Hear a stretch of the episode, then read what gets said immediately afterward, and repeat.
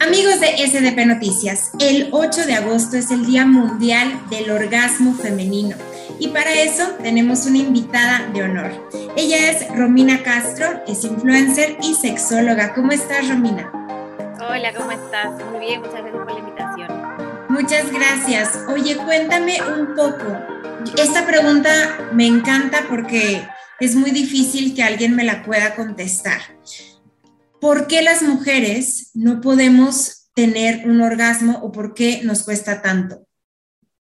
A ver, en realidad depende de cada situación, cada persona, cada mujer es un mundo completamente distinto porque para no hay muchísimas causas para empezar, para no llegar al orgasmo. Puede ser por un tema eh, de estrés, que es por ejemplo el número uno, que hace que no podamos llegar al clímax. Puede ser porque estamos tomando algún medicamento, puede ser eh, por la misma relación de pareja, que hay algo que no ha sido absuelto y como consecuencia de la parte sexual tampoco la estamos disfrutando. Puede ser porque no disfrutamos y no nos comunicamos de la mejor manera en las relaciones sexuales pueden ser muchas, eh, o un tema médico, un tema hormonal, en realidad pueden ser muchas eh, causas, pero si hablamos de manera así global, de manera cultural, ¿por qué es que la mujer normalmente no es que no pueda alcanzar el orgasmo, sino que mm, la gente no se preocupa por el disfrute sexual de la mujer? Es porque, claro, durante muchos años la mujer ha sido vista solamente como la parte reproductiva, ¿no? Donde solamente se habla de sexualidad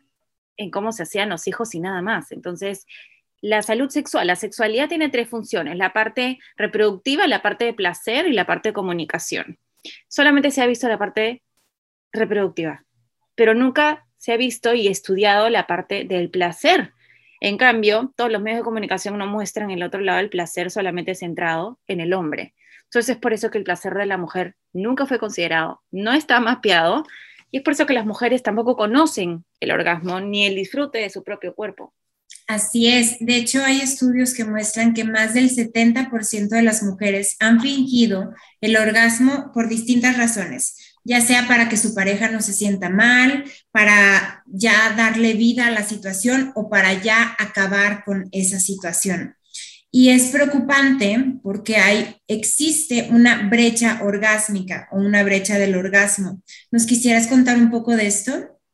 Sí, a ver, sí, definitivamente hay una brecha que justamente es lo que, la brecha justamente lo que habla es la diferencia que hay entre la capacidad de que el hombre pueda alcanzar el orgasmo y que la mujer pueda alcanzar el orgasmo. Cuando le han hecho esta pregunta, obviamente distintos estudios, pero siempre cuando le hacen esta pregunta, en todos los estudios, más casi del 70% de los hombres dicen que sí han alcanzado el, orgasmo, mientras que en el caso de las mujeres no. Entonces, em, definitivamente hay una diferencia bastante grande y como te digo, son distintos estudios que lo avalan, no solamente uno, porque depende de la región, depende del país, depende de la cultura, etcétera. Pero lamentablemente este, em, esta brecha se da justamente por todo esto que hemos hablado y además porque las relaciones sexuales están basadas solamente en el coitocentrismo, que es solamente la penetración y a través de la penetración es que se busca el orgasmo. Entonces también, ¿por dónde lo estamos buscando? Lo estamos buscando por el lugar equivocado, porque la mayoría de mujeres, más del 80% de mujeres, alcanzan el clímax por la estimulación del clítoris, no por la penetración. Pero eso es lo que los medios de comunicación nos han enseñado siempre, basándonos, para empezar, la pornografía. Entonces, hombres y mujeres piensan que lo van a alcanzar por la penetración y no es por ahí. Exacto, porque de hecho la vagina no tiene terminaciones nerviosas, ¿cierto? Las tiene, las, o sea, sí las tiene, pero no tiene, o sea, la mayoría de las terminaciones nerviosas están en el, en el inicio y al final, casi llegando al cuello uterino. En todo el transcurso, o sea, tiene muy poquitas, entonces no, no llega a ser realmente placentero. Por eso es que se habla también de que si el tamaño importa o no importa. Esto te explica que realmente el tamaño no importa, pero sí podría importar en todo caso el grosor, por ejemplo, porque como están en la entrada vaginal, es ahí donde se siente el placer. Y ojo, hay muchas mujeres que definitivamente le encuentran eh, bastante placer y, satisfacción a la penetración y hay muchas mujeres que alcanzan el orgasmo a través de la penetración, pero es porque el clítoris comparte terminaciones nerviosas por dentro con la vagina. Entonces se estimula de manera indirecta el clítoris a través de la penetración. Pero, pero no todas lo pueden lograr, es menos del 20%. Exacto, y además estamos en una cultura donde la mujer pues no está bien visto que tenga placer sexual o que tenga ganas de tener relaciones sexuales. Sí, no. Y si las tiene, se le califica lamentablemente horrible, eh, desde promiscua para abajo. O si es que empieza, porque también yo hago terapia de parejas y lo he podido ver, que mujeres que empiezan a eh, explorar un poco, que empiezan a investigar un poco y lo tratan de llevar a la práctica con su pareja, luego reciben este cuestionamiento de dónde aprendiste eso.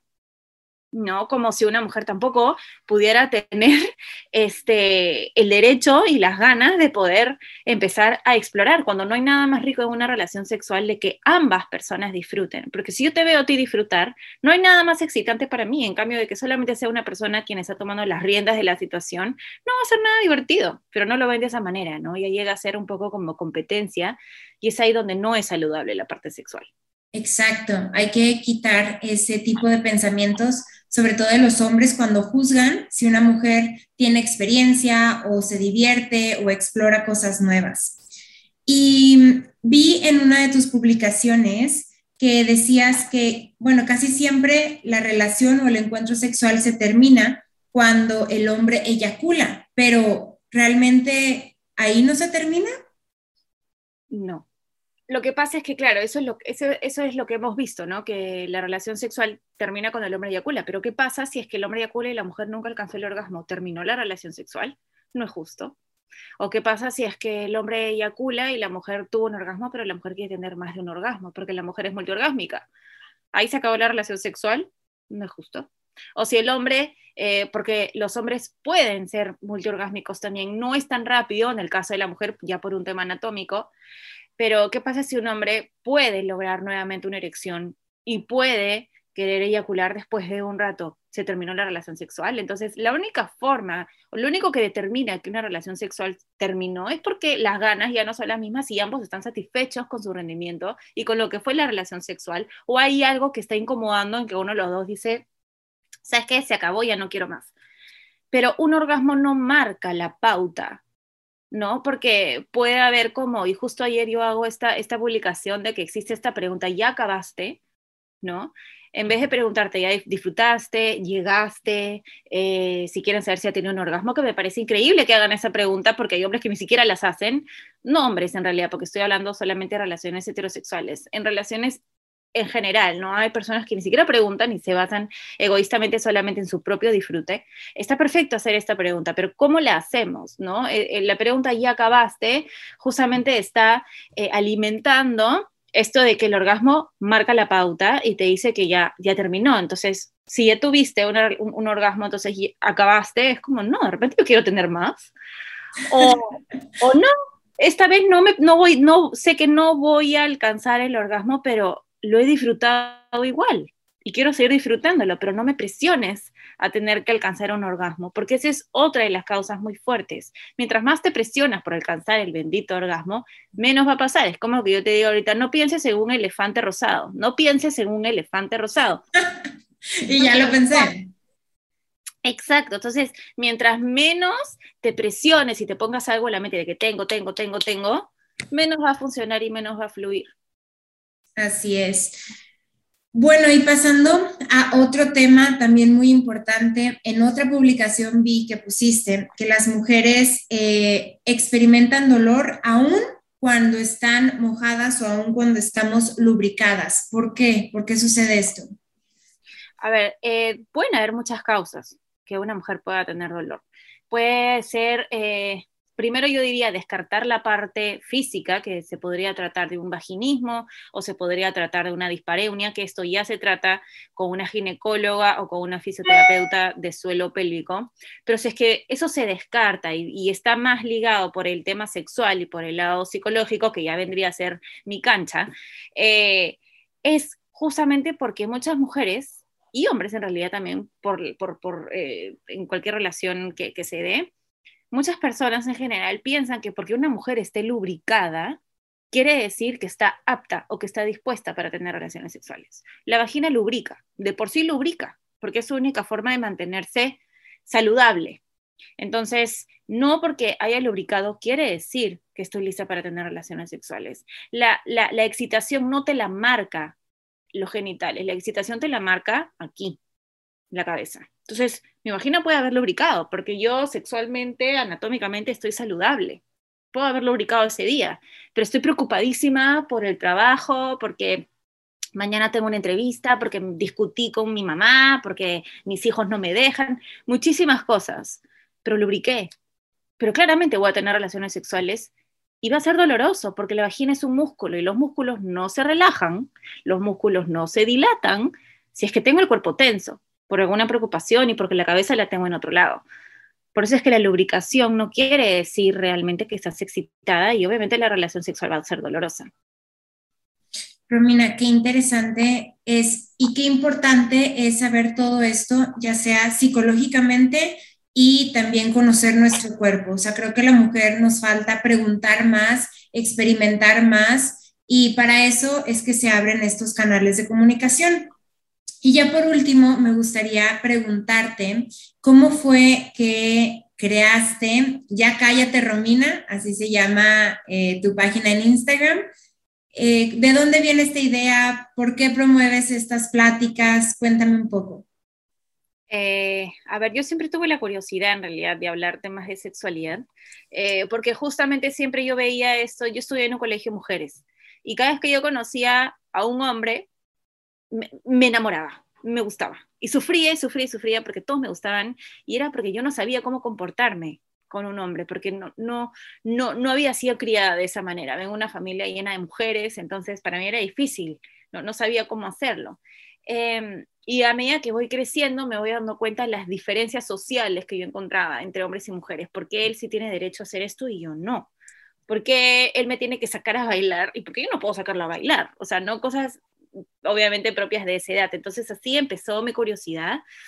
Eh, y la parte sexual siempre tuve muchas dudas, tuve mucha curiosidad y eso hizo que, que, despertara toda esta, esta, esta, curiosidad y sobre todo el, el, defender más que nada el placer femenino, ¿no? Porque mi trabajo justamente y lo que hago a través de redes sociales es darle voz a la mujer a que exprese su sexualidad por, por justamente esa brecha que no me parece justa y es como una voz y unas ganas que, que, no me paran de que eso, eso tiene que acabar, ¿no? En algún momento tiene que acabar. Obviamente falta muchísimo, pero al menos con, con, con, algo se empieza. Y no solamente el hecho de que la mujer exija y pida, sino que la mujer también diga que no. Porque muchas mujeres están acostumbradas a complacer y hacer las cosas por complacer.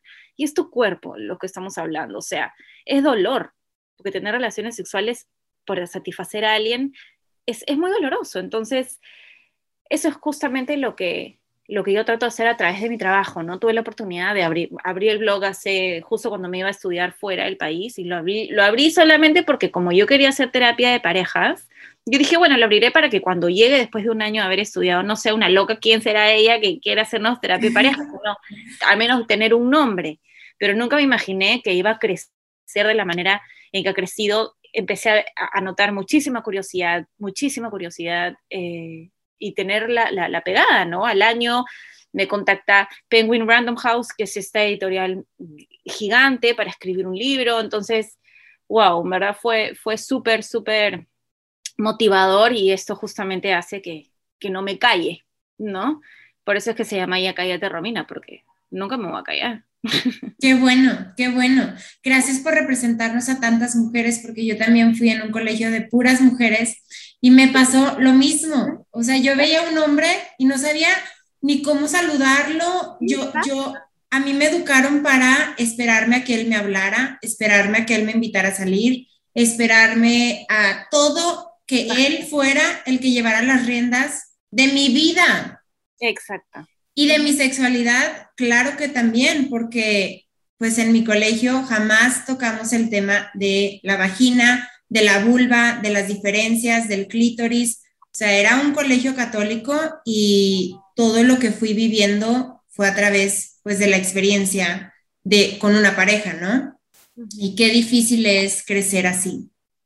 Sí, sí, muy difícil porque te limita y sufres, ¿no? Porque no es justo que tú también te quedes con las ganas. Ajá. No, es como el salir y que, él no, él te tiene, o él te tiene que invitar, o, o, yo me acuerdo que era como, pucha, a mí me gusta mucho, pero tengo que esperar que él me hable. Ajá. Me manda un mensaje, y si no, eres una lanzada, o eres, vas a mostrar interés, que no sé qué.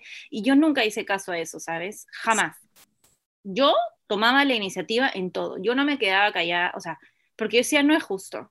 Sí. Entonces, sí, era, algunas personas lo tomaban quizás como, ¿qué le pasa? Pero otras era, o sea, ¿cuántas cosas no hubiera logrado en la vida si yo como mujer no hubiera tomado la iniciativa? No estaría acá el día de hoy. Así es. Así es, Romina. Y también decirle a todas las mujeres que no se sientan culpables por no lograr el orgasmo, porque yo creo que por mucho tiempo muchas de nosotras nos hemos sentido culpables de que por qué yo no lo logro. Y no, no es algo más que quizás psicológico, o de conocimiento que no sabes cómo estimular el clítoris y piensas que con la pura penetración tendrías que lograr ese orgasmo. Exactamente. Pues muchísimas gracias, Romina, por tu tiempo, por tus palabras. No sé si hay algo más que nos quisieras decir. Eh, no, no, no, más que nada agradecerte eh, y cualquier consulta que tengan, yo siempre estoy disponible para poder resolvérselas si es que en la medida de lo posible. hago lo posible, pero por ahí en algún momento lo respondo. Muy bien, tú das terapias de pareja entonces, además del blog. Sí, sí. Lo bueno de, esto online es que hago terapias en cualquier parte del mundo, así que cualquier consulta eh, me escriben y yo les doy el correo para cual para, ya los redirijo para poder tener una, una terapia. Excelente, pues muchísimas gracias Romina y esperemos platicar pronto próximamente. Muy bien, muchas gracias. Nos vemos, bye.